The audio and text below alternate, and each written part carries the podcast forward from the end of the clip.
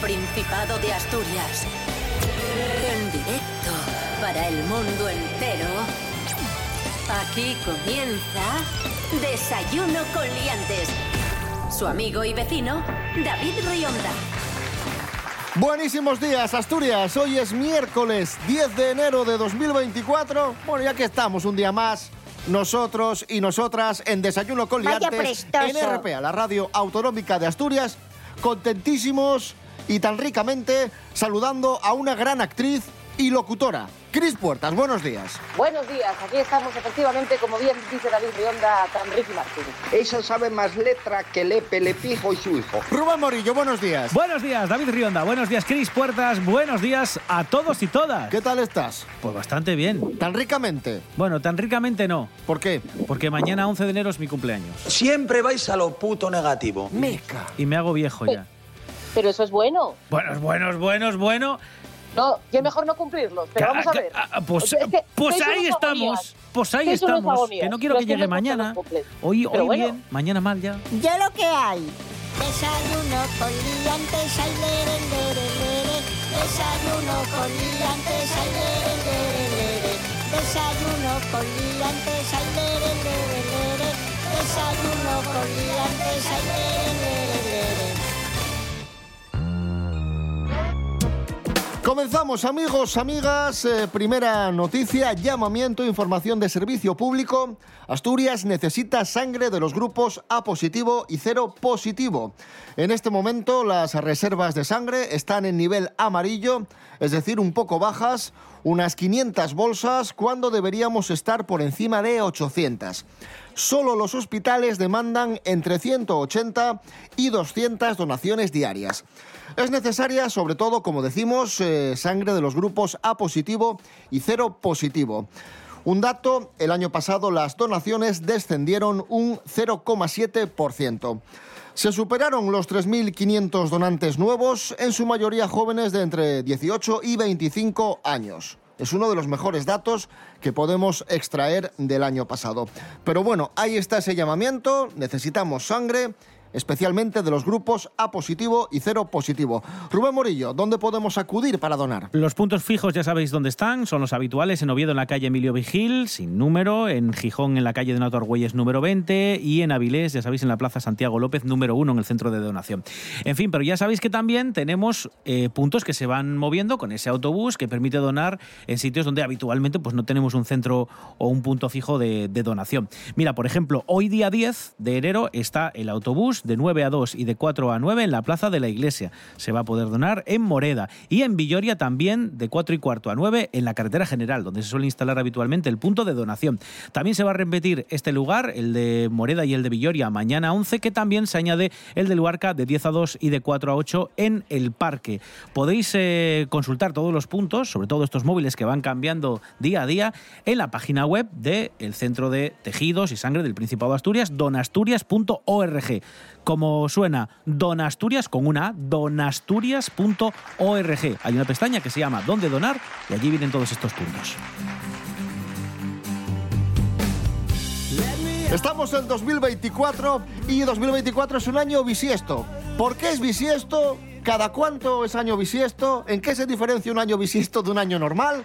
Todo esto nos lo cuenta Natalie García. Buenos días, Natalie. Buenísimos días, liantes. Pues efectivamente este año va a durar 366 días en vez de los tradicionales 365, porque es bisiesto. Cada cuatro años vemos esta anomalía en nuestros calendarios, pero ¿por qué existen realmente los años bisiestos y desde cuándo? Pues para responder estas incógnitas debemos trasladarnos a la antigua Roma, que hace más de dos milenios cuando se descubrió que el calendario no estaba del todo alineado con el año solar. Se trata inicialmente de una idea de Julio César, quien le pidió al astrónomo alejandrino Sosígenes que le ayudara a crear una alternativa al calendario romano más apegada a la realidad y a la rotación de la Tierra. Nuestro planeta no solamente tarda 365 días en dar una vuelta al Sol, como se piensa, sino 5 horas 48 minutos y 56 segundos más. Por eso Sosígenes propuso un calendario extremadamente parecido al de los egipcios, que tenía 365 días con un día adicional cada cuatro años para alinearse de esta forma con el año solar. Así nació el calendario juliano, bautizado en honor a su propulsor. Así que después de este ratito de historia, espero haberos sido útil y haberos dado mucha información sobre esto. Un besito muy fuerte, liantes, y hasta el próximo día. Gracias, Natalie García. Esto es Desayuno Coliantes en RPA, la radio autonómica de Asturias. Hoy es miércoles 10 de enero de 2024. Cierto, muy cierto.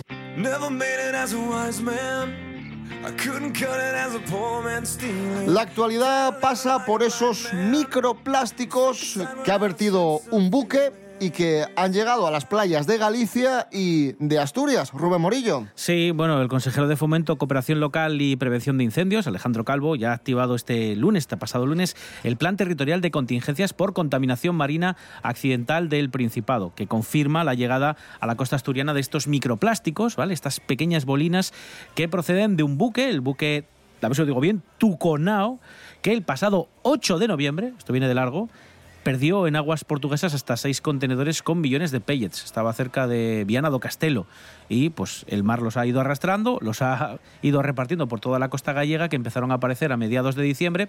Todavía no se había dado la, de alarma y ahora ya estamos viendo cómo llegan incluso al Principado.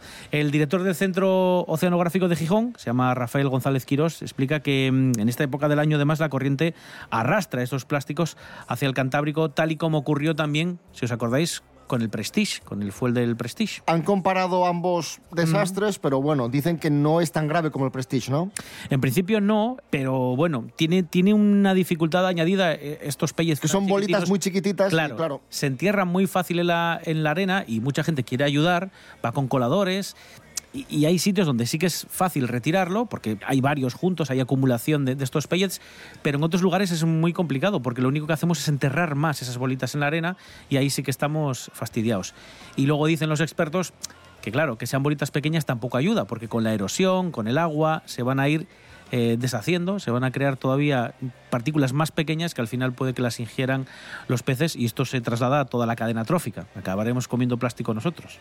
En fin, vamos a escuchar a David Villares, el director de custodia de territorio del Principado de Asturias, alertando de bueno, pues todo esto que, está sucediendo y dando un poco la- las últimas informaciones. y lo que queremos es evitar esa, esa degradación actuando de manera temprana. Por eso hemos habilitado una- un contingente de, vigilancia bastante amplio en el que están incluidos los agentes medioambientales, los agentes eh, también de residuos del Principado, los agentes eh, de la demarcación de costas y de vigilancia pesquera que el gobierno del Principado se lo ha tomado en serio, porque, por ejemplo, ya veis que como en nuestra comunidad vecina, Galicia, tienen elecciones dentro de muy poquito, está todo un poco más, más tranquilo. No quieren alertar al Estado como para que no dañe políticamente la imagen del, del gobierno actual, pues eso, de, de Galicia. En fin. Yo entiendo que es un, es un marrón terrible y es como pasó en, eh, con el Prestige. Y no es culpa ¿qué de nadie, ¿eh? Es que es, No es es- culpa de nadie. claro. Entonces, claro, si se utiliza como, como maniobra política, Mm. al final no se está atacando lo que hay que atacar, que es, que es la circunstancia, que es algo terrible que está ocurriendo y, y que, bueno, no, no tiene una solución fácil. Y esté quien esté mandando o vaya a mandar quien vaya a mandar, eh, son, son cosas que se escapan un poco a, a- a la sencillez, ¿sabes? Entonces, a a mí eso me preocupa, que al final estas elecciones creo que van a ir un poco en contra de, de- de soluciones pensadas y con cabeza. El próximo viernes, los Berrones eh, cierran su gira tras dos años recorriendo escenarios de toda España y celebrando su 35 aniversario. Será en la Sala Albéniz de Gijón. Un concierto muy especial, tal y como reconocen Ramón Blanco y Olegario Méndez, dos de los fundadores de Los Berrones. complaceremos hasta peticiones y seguramente participará alguna amistad que tenemos por ahí, ¿no? Y faremos alguna cocina fuera de, fuera de lo habitual. No nos planteamos muchas cosas ni, ni grandes ni, ni a largo plazo. Eh, eh, Seguir disfrutando con esto y sobre todo que la gente que vaya vemos siga diciendo, paselo bien, fui al concierto de Ross y paselo bien. Escuchamos a Los Berrones, la de la escuela.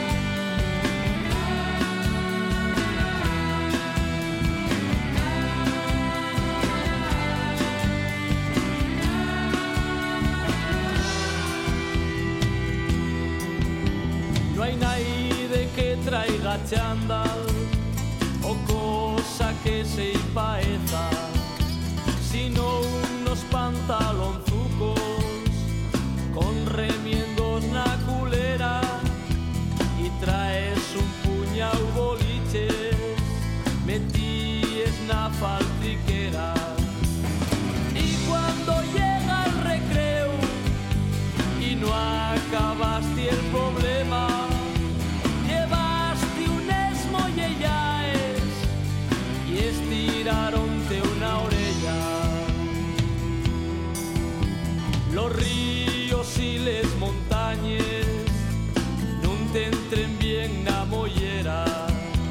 De jugadores de fútbol.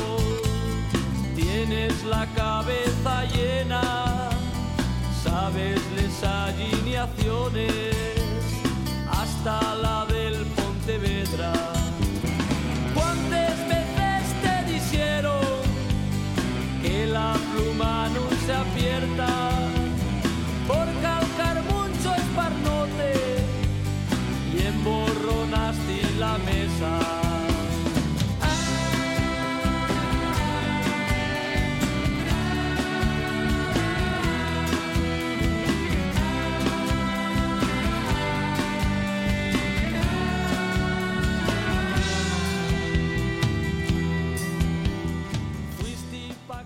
Perdiste un programa de RPA en directo.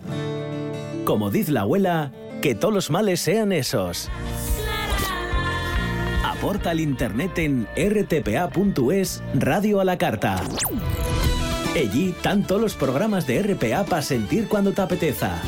rtpa.es RPA, la radio autonómica, también en internet.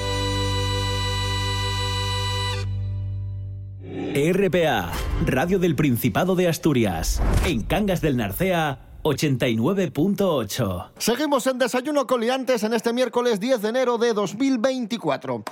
El mago que predijo el gordo de Navidad acierta el número del sorteo del niño. Se trata del mago Juan Pedro Hernández, conocido como Sherax. En 2008 acertaba el gordo de la lotería, que aquel año fue el 32.365. Y en esta ocasión, el ilusionista ha repetido la hazaña al adivinar el número del niño, celebrado el 6 de enero, el sorteo del niño, y que ha correspondido al número 94.974. Ha sido en el programa 25 grados de la televisión canaria. El 30 de diciembre, el mago escribió en un papel cuál sería el número, lo metió en un sobre, una reportera lo firmó. A continuación lo metieron en una caja de seguridad, lo sacaron y ¡pumba! ¡Lo acertó!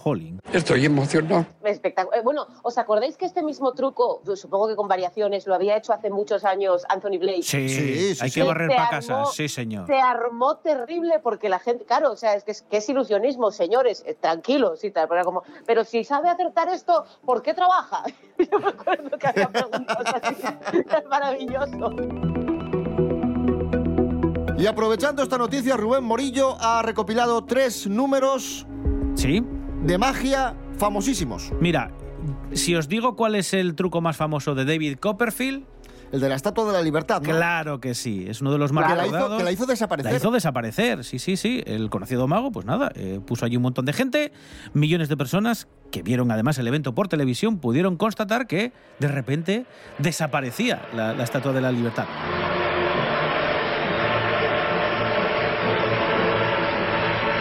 Hay otro muy recordado, nos vamos más atrás en el tiempo, con Houdini, ¿vale? Harry Houdini y la cámara de tortura china, el bueno, el escapista más, más impresionante de todos los tiempos.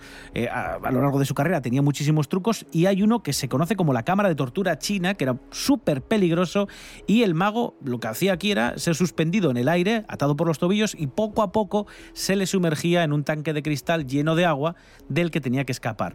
Y el número uno, para que no todos sean extranjeros, vamos a quedarnos con el mago pop, Antonio Díaz, ya sabéis, ilusionista, famoso en todo el mundo gracias a su programa de Discovery Channel, que se vio en más de 150 países, que ahora tiene además un par de teatros en, Estados Unidos, comprados a Tocateja, donde realiza sus números. Y vamos a quedarnos con el truco de la teletransportación, que le ha hecho inmensamente famoso, que ha aparecido en casi todas las televisiones norteamericanas, donde un grupo de personas son introducidas en una vitrina hay otra vitrina a otros 50 metros completamente vacía y en un chasquido de dedo se baja una tela y en menos de tres segundos esa misma gente es teletransportada.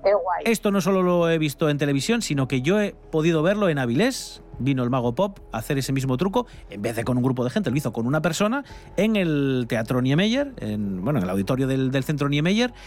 Y todavía a día de hoy sigo impactado, porque es el número final de- del show y te quedas con el culo torcido. Muy bueno. guay. Antonio Díaz. Maravilloso. Magia, amigos, amigas, eh, gente que aparece, gente que desaparece. Lo que aparece mucho en redes sociales y sobre todo en los que las llevan son los dineros. Porque las redes sociales están ganando miles de millones en ingresos gracias a los jóvenes. Noticia que nos cuenta Pablo Pérez. Buenos días, Pablo. Muy buenos días, liantes.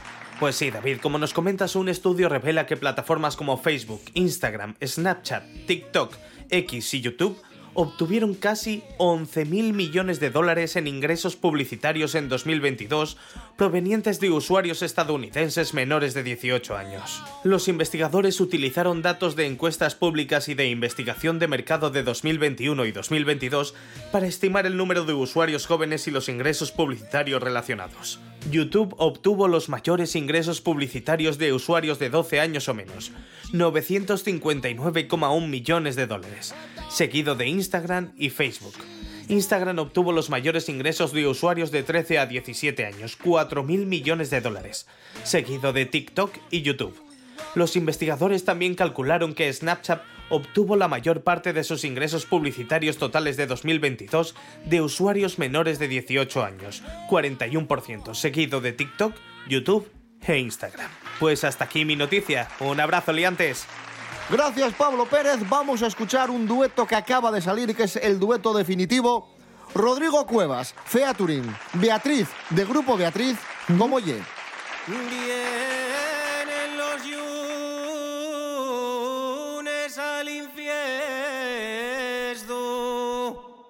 al mercado ya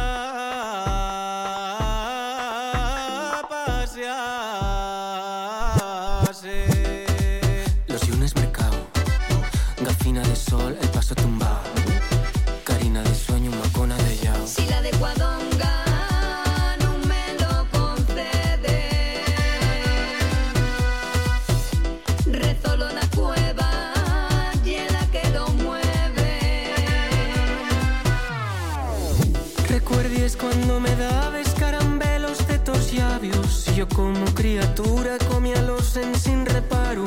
Yo venía de la ciega y tabes en la ventana. Fecistime una seña que tabes solo que entrara.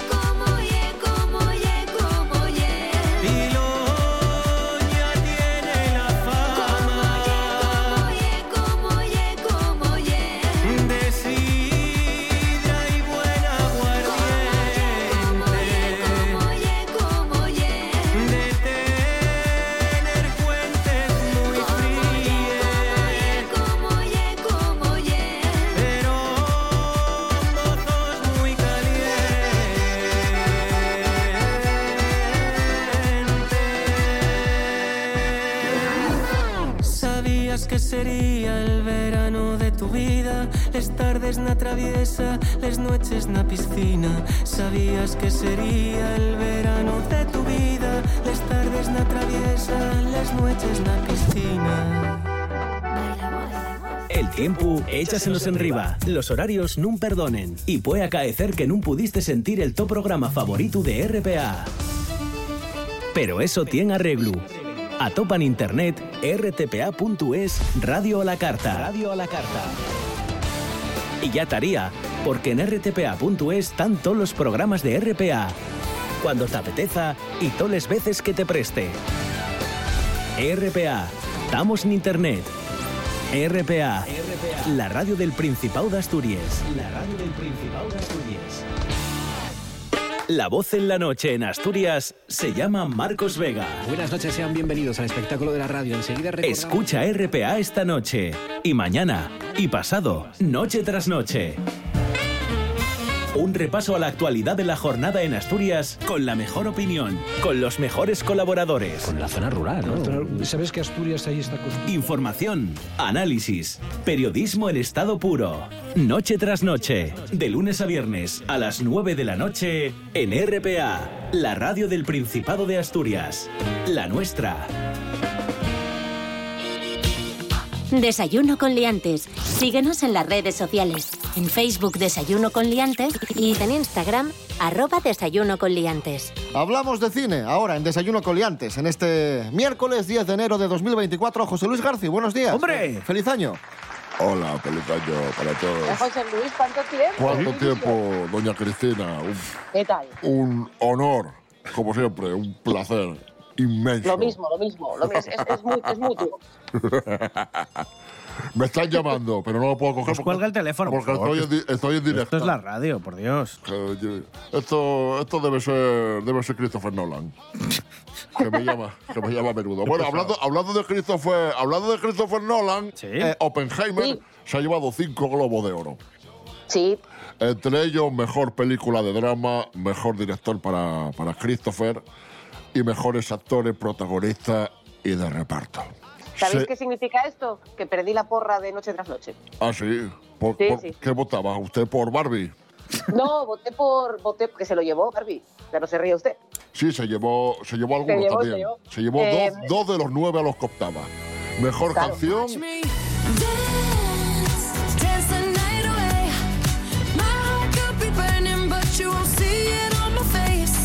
y mejor y una categoría que avala el éxito en taquilla. Yo había apostado por, por Scorsese porque digo yo, va, hombre, tendrá que darle un premio a este señor y tal, pero ya anunció Scorsese que está preparando peli nueva, así que para la próxima.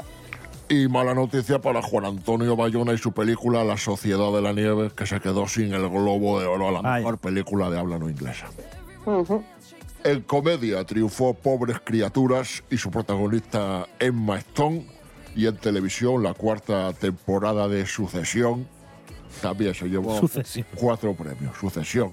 Pues esa es la información que quería darles y... Está muy bien, está muy bien. Les Está dejo, bien. les dejo que, me, que tengo una llamada perdida. A ver quién, quién cojones me está llamando. Todo el día molestando.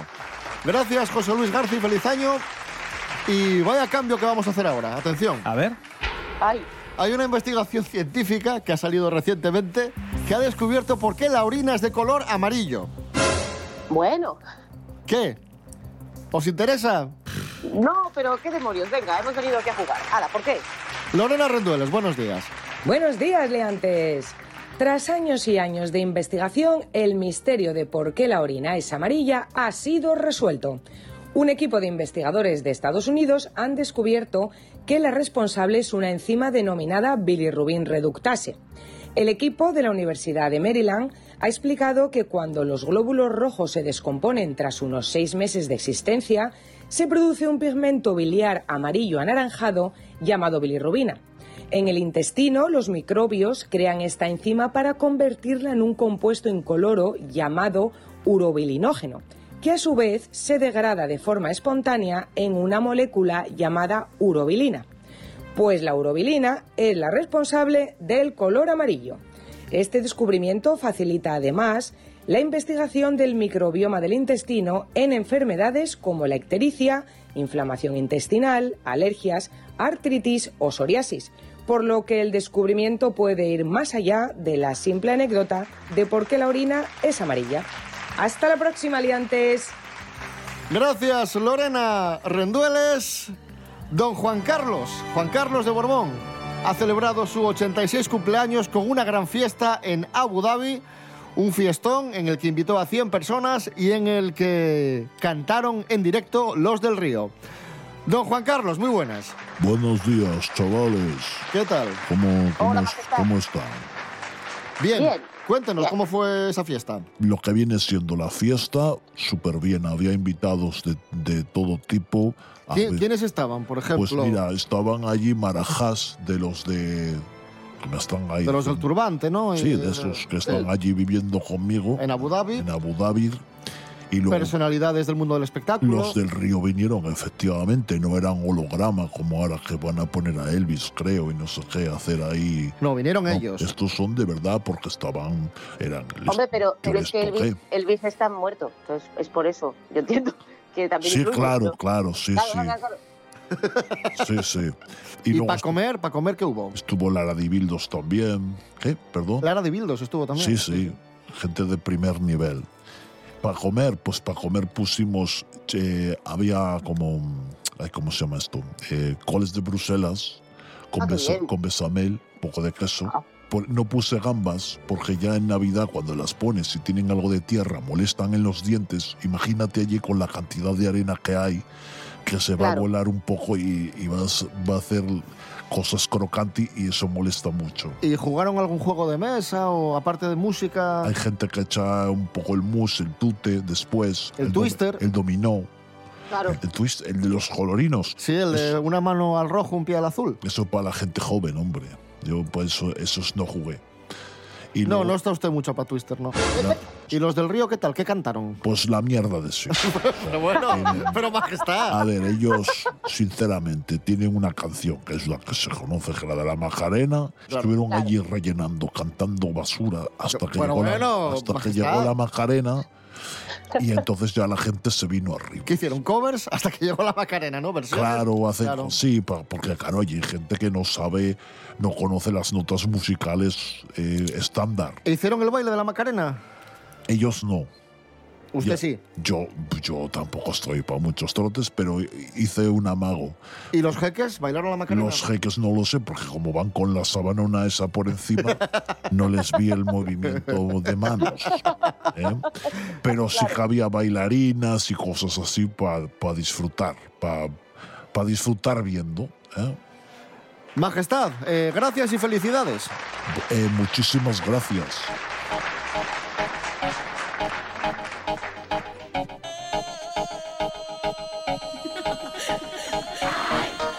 Con los del Río y la Macarena, la canción preferida de Don Juan Carlos, nos quedamos. Volvemos mañana a las diez y media de la mañana. Rubén Morillo. David Rionda. Hasta mañana. Hasta mañana. Cris Puertas. Gracias. A vosotros.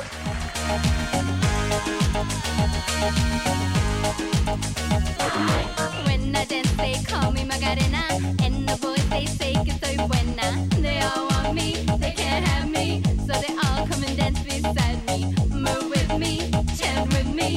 Me. And if you're I'll take you home with me. Dala tu cuerpo alegría Macarena, que tu cuerpo es para dar la alegría y cosas buenas.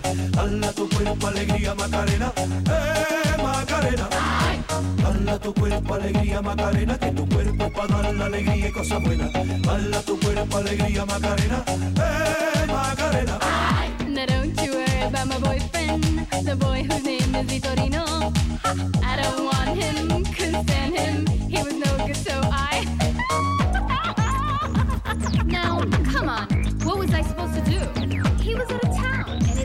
Friends were so fine. Dala tu cuerpo alegría Macarena, que tu cuerpo es para dar la alegría y cosas buenas. Dala tu cuerpo alegría Macarena, eh Macarena. Dala tu cuerpo alegría Macarena, que tu cuerpo para dar la alegría y cosas buenas. Dala tu cuerpo alegría Macarena, eh